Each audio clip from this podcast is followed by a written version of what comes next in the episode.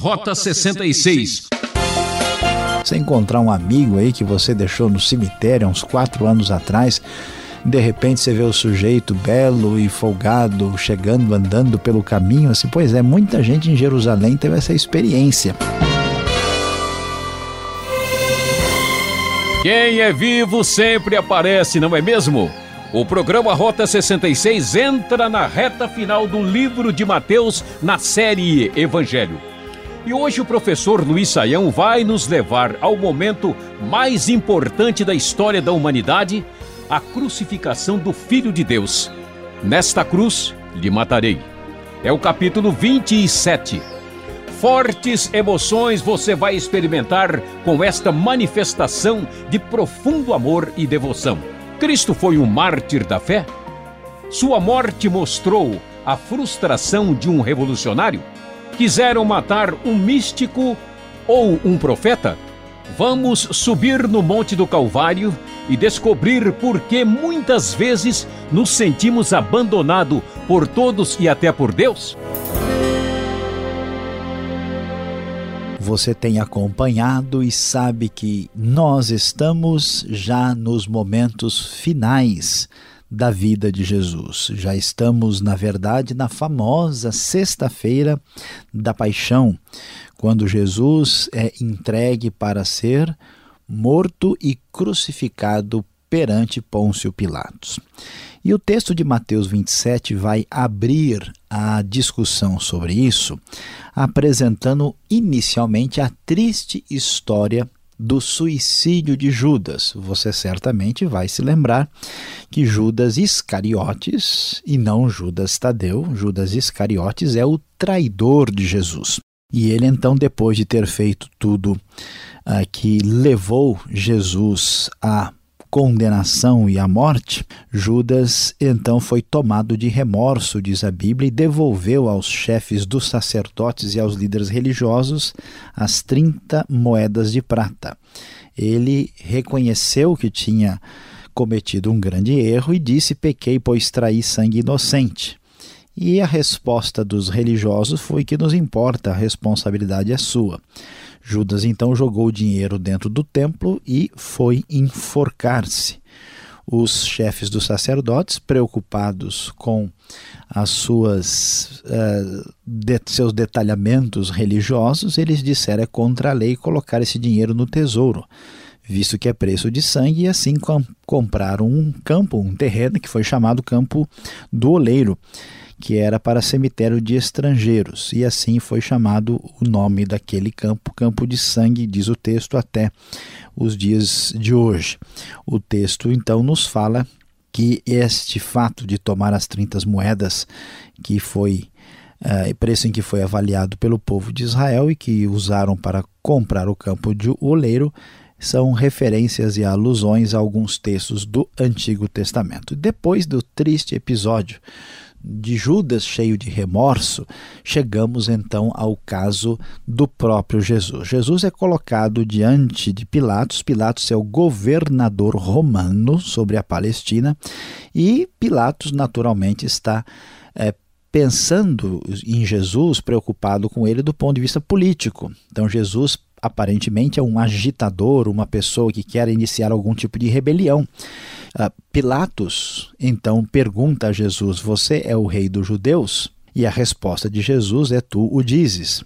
No final das contas, Jesus está aqui concordando com Pilatos na sua afirmação. E então Pilatos fica preocupado e diz para Jesus: escuta, você não vai tomar nenhuma atitude, não vai tentar se livrar do que está acontecendo com você, você não sabe, né?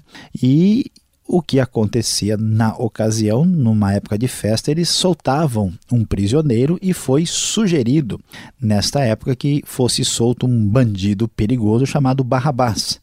Diante dessa circunstância, Pilatos, sabendo que Jesus havia sido entregue uh, por inveja e não por um motivo justificável, tenta livrar Jesus de alguma maneira. Então ele reúne aí os, a multidão e os chefes dos sacerdotes e os líderes religiosos estão aí incitando a, a multidão uh, por trás daquilo que acontece à primeira vista e então eles recebem a pergunta de Pilatos: Qual dos dois vocês querem que eu lhe solte? E surpreendentemente, meu prezado ouvinte, mesmo que você já conheça a história, você sabe, eles preferiram Barrabás e gritavam: Crucifica-o, crucifica-o. E nesta cruz eles queriam matar o nosso querido e amado Jesus. Então Pilatos, sem conseguir resolver a situação, mandou trazer água, lavou as mãos e disse: Estou inocente do sangue deste homem, a responsabilidade é de vocês. Surpreendentemente, o povo começou a gritar, dizendo que o sangue dele caia sobre nós e sobre nossos filhos. E assim Jesus foi açoitado e foi entregue para ser crucificado. É importante ressaltar que ser açoitado nos dias de Roma era um sofrimento assim horroroso, algo realmente terrível. E assim, Jesus é levado para o pretório, conforme diz o verso 27, esse pretório era a residência do governador, e então eles lhe tiram as vestes e colocam nele um manto vermelho, fazem a famosa e conhecida coroa de espinhos, e Jesus então passa a ser açoitado cruelmente quando os que estão à sua volta zombam dele, chamando ele de rei dos judeus. Cuspiram nele te, e bateram-lhe na cabeça, e ele passou por todo tipo de zombaria. E assim uh, começa a famosa. Uh, um famoso momento de Jesus tomar a via dolorosa, o caminho para a crucificação. E neste contexto surge um homem de Cirene. Cirene é uma região próximo a onde está a Líbia hoje. Simão é forçado a carregar a cruz e ajudando a Jesus nesse uh, cenário tão terrível. E eles chegam ao lugar do Gólgota e é o Gólgota ou caveira. E Jesus ali é, oferecem-lhe vinho misturado com fel, e Jesus rejeita bebê-lo, era uma substância que aliviaria o seu sofrimento e a sua dor, e assim ele é crucificado, meu prezado, por o meu pecado, por o teu pecado, nesta cruz Jesus foi morto, de certa forma nós o matamos para que tivéssemos o nosso perdão. E aqui nós vamos encontrar então as suas roupas divididas, os soldados tiram sortes e escrevem sobre a sua cruz, este é Jesus, o Rei dos Judeus, e ao seu lado dois ladrões são crucificados também, e a zombaria prossegue. E neste momento se ouve da parte dos religiosos: salvou os outros e não é capaz de salvar a si mesmo. É o Rei de Israel, desça agora da cruz e creremos nele.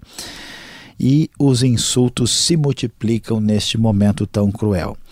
Como Jesus era de fato o Filho de Deus, o Senhor entre nós, a Bíblia nos fala aqui em Mateus 27 que houve trevas sobre toda a terra do meio-dia às três da tarde. Jesus, então, por volta das três da tarde, grita em alta voz: Eloi, Eloi, lama sabachthani que, que significa meu Deus, meu Deus, por que me abandonaste? Mostrando aí, falando em aramaico, mostrando toda a sua dor. E neste momento, alguns achando que ele clamava por Elias, lhe trouxeram vinagre e ofereceram para que Jesus bebesse. E Jesus, a Bíblia nos diz, tendo bradado em alta voz, entregou o Espírito, Filho de Deus, o Salvador, oferecendo o sacrifício aceitável diante de Deus. Nesta hora, meu prezado ouvinte, veja que coisa impressionante. O véu do santuário rasgou-se em duas partes, de alto a baixo. A terra tremeu, houve um terremoto, as rochas partiram, os sepulcros, as sepulturas se abriram e muitos saíram delas e apareceram ao povo de Jerusalém. Quando o centurião e os que vigiavam viram tudo isso, eles, aterrorizados, exclamaram: verdadeiramente este era o Filho de Deus, não foi uma morte qualquer. E assim as mulheres também que estavam ali seguindo a Jesus desde longe, entre elas Maria Madalena, Maria, mãe de Tiago e de José, e a mãe dos filhos de Zebedeu. E então chegamos ao momento quando o nosso Senhor, morto pelos nossos pecados, é sepultado sepultado por um homem rico, José de Arimateia, que pediu o corpo de Jesus e colocou num sepulcro novo que havia sido cavado na rocha. E foi colocado uma grande pedra sobre a entrada do sepulcro. E é interessante que o final do capítulo 27 vai nos falar que os chefes dos sacerdotes e fariseus foram falar com Pilatos e dizendo: Olha, aquele Jesus tinha dito, eu chamo de impostor, que ele haveria de ressuscitar depois. Então, é, é, bom que o sepulcro seja guardado com segurança, porque senão os discípulos vão vir aqui e vão dizer que ele ressuscitou depois de terem roubado o corpo. Então Pilatos dá ordem para que um destacamento fosse ao lugar e para que todo o sepulcro fosse colocado em segurança, um, um esquema de segurança muito forte foi colocado ali e a pedra foi lacrada, isto é, selada pelo governo romano, de maneira que ninguém tinha direito ou autoridade para mexer no sepulcro onde fora sepultado Jesus. Meu prezado ouvinte, a história de Cristo ela é surpreendente e fascinante. Parece que Jesus é a pessoa mais poderosa com todos os seus milagres. Quem não conhece a história e lê desde o começo jamais imagina que ela venha a chegar onde chegou. Parece que Jesus vai fazer tudo do jeito que a gente espera. Surpreendentemente, ele é preso injustamente, de maneira revoltante, é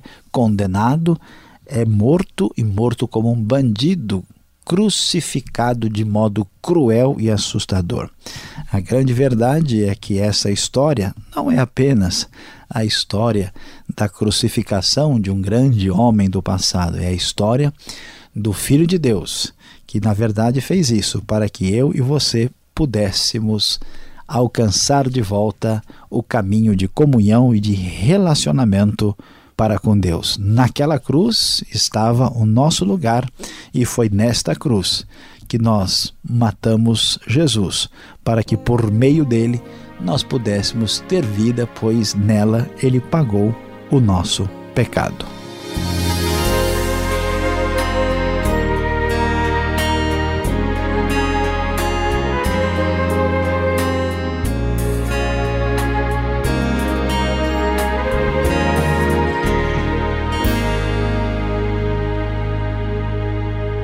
Já voltamos tirando dúvidas.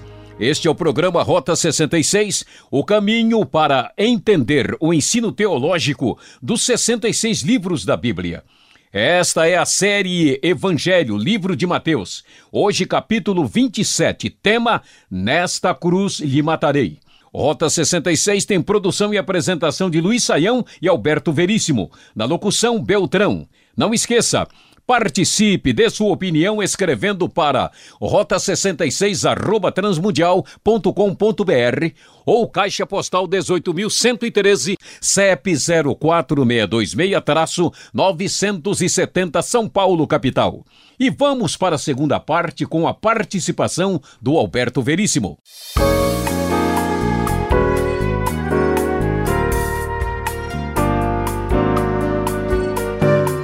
Voltamos agora com as perguntas, depois dessa brilhante exposição em Mateus capítulo 27 que você está acompanhando.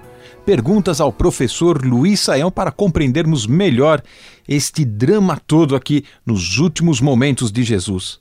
Professor, Judas não se arrependeu do seu erro como Pedro? Por que o seu fim foi tão trágico e assim tão marcante? Pastor Alberto, é, a pergunta é muito importante e relevante, mas quando olhamos para o que acontece com Judas, a gente vai ver que há uma certa diferença. Porque Judas, a Bíblia diz claramente que ele teve um remorso. Isso quer dizer que há pessoas que se arrependem, mas não se arrependem de verdade, conforme Deus. Todo mundo se arrepende de ter feito uma burrada. O sujeito compra um pneu que fura no dia seguinte, ele diz: Puxa, me arrependo de ter comprado esse pneu. Mas isso não é arrependimento legítimo no sentido bíblico do termo espiritual, né? Pedro, de fato, se arrependeu e voltou-se para Deus, mas Judas simplesmente percebeu que ele tinha feito uma coisa que não estava batendo com, com a coerência dos fatos. Então ele teve o remorso e, e não foi perdoado. Então nós não podemos dizer que ele se arrependeu verdadeiramente. Agora, diante de Pilatos, que tipo de rei é, é Jesus? Porque ele concorda com Pilatos, dizendo ser rei.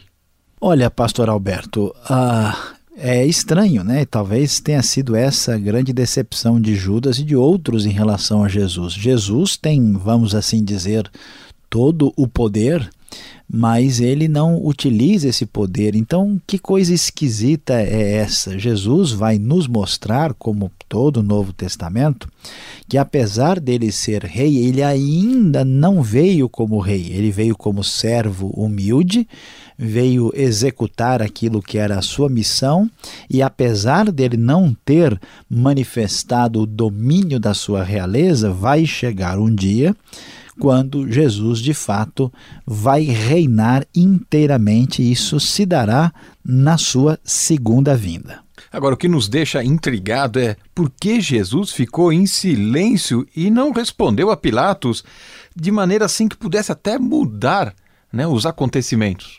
Pois é, é, a gente poderia imaginar e esperar uma situação dessas. Né? Jesus poderia ter uh, feito alguma coisa para livrar a sua barra, né? para resolver as coisas.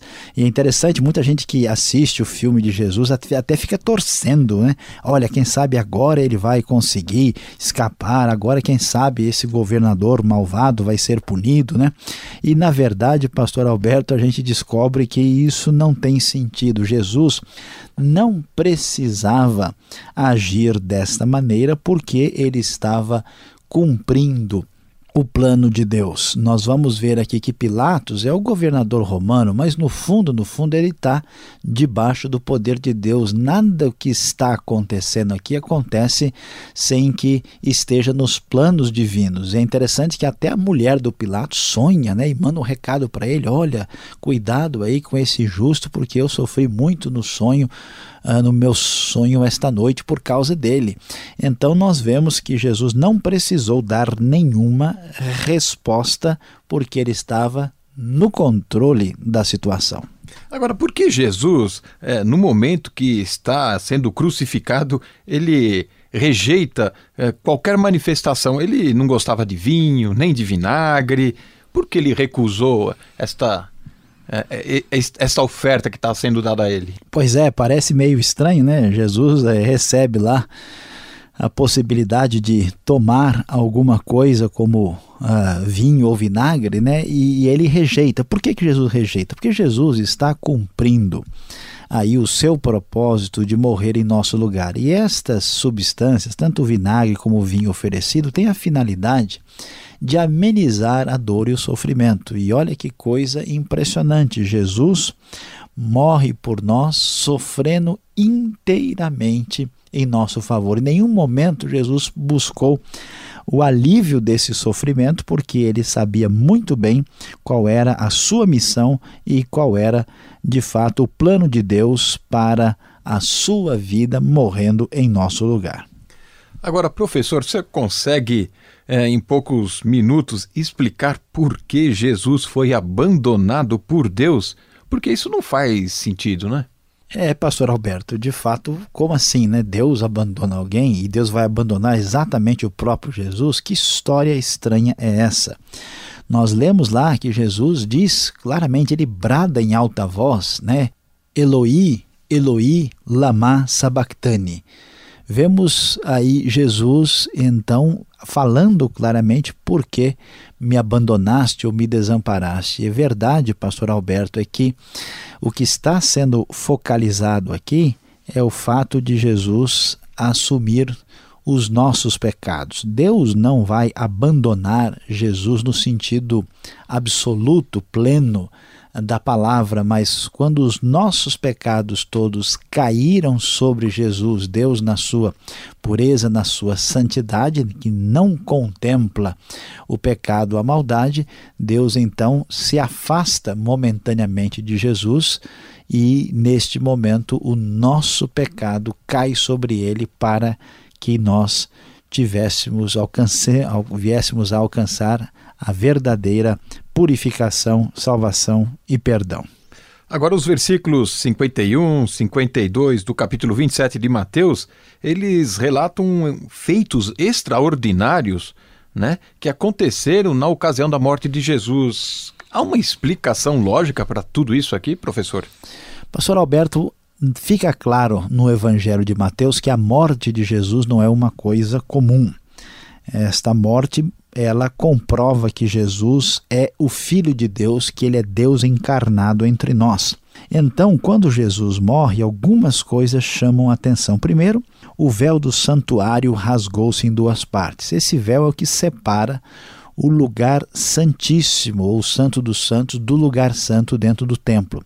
Quando esse véu é separado, isso mostra que Jesus, de fato, quebrou, rasgou, tirou a separação que havia entre nós e Deus, e portanto agora nós podemos ter livre acesso ao Deus Santo por causa do pecado que foi pago por meio de Jesus para provar que Jesus não era simplesmente uma pessoa comum e que o Deus que está por trás da pessoa de Jesus, o, o, o Deus homem entre nós, os poderes cósmicos se manifestam. Então existe terremoto, existe toda uma manifestação do mundo criado. E além disso, nós vamos observar o poder da vida sobre a morte quando pessoas que haviam morrido ressuscitaram. Você imagine só, pastor Alberto, você encontrar um amigo aí que você deixou no cemitério há uns quatro anos atrás, de repente você vê o sujeito belo e folgado chegando, andando pelo caminho, assim, pois é, muita gente em Jerusalém teve essa experiência. E tanto que é impressionante que o próprio a, a soldado romano, o centurião que está ali, ele diz verdadeiramente este era o Filho de Deus, porque foi comprovado quem Jesus era de fato. Obrigado, Sam, pelas respostas. Ainda não terminamos. Temos uma palavra especial para você.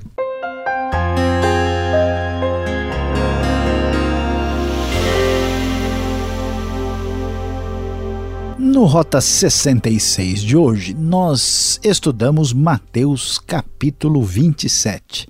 O nosso tema foi Nesta cruz lhe matarei. Sim, este foi o destino de Jesus depois de tantas curas, milagres, palavras maravilhosas, a sua Uh, o seu ensino extraordinário, Jesus termina sendo traído, acusado, condenado e cruelmente crucificado diante do poderio romano e dos líderes religiosos judeus do seu tempo. E quando nós pensamos sobre isso, muitas pessoas tentam meditar e falar sobre esta morte tão famosa da pessoa de Jesus. Alguns imaginam que Jesus era uma espécie de Che Guevara do, seus tem do seu tempo, que Jesus era uma espécie de místico especial, que Jesus era uma pessoa diferente, que não foi compreendida e sofreu aí pelos prejuízos das suas palavras corajosas. Meu prezado ouvinte, você que acompanhou o estudo de hoje, deve estar bem certo e seguro que Jesus não era apenas um místico, um revolucionário ou um profeta famoso. Ele era Deus entre nós, a encarnação viva do Todo-Poderoso.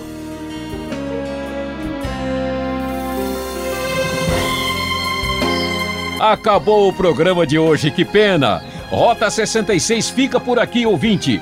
Você é o nosso convidado especial. Acompanhe os capítulos finais desta série nessa emissora e horário. E visite o site transmundial.com.br. Esta é mais uma realização transmundial. Até lá, se Deus quiser.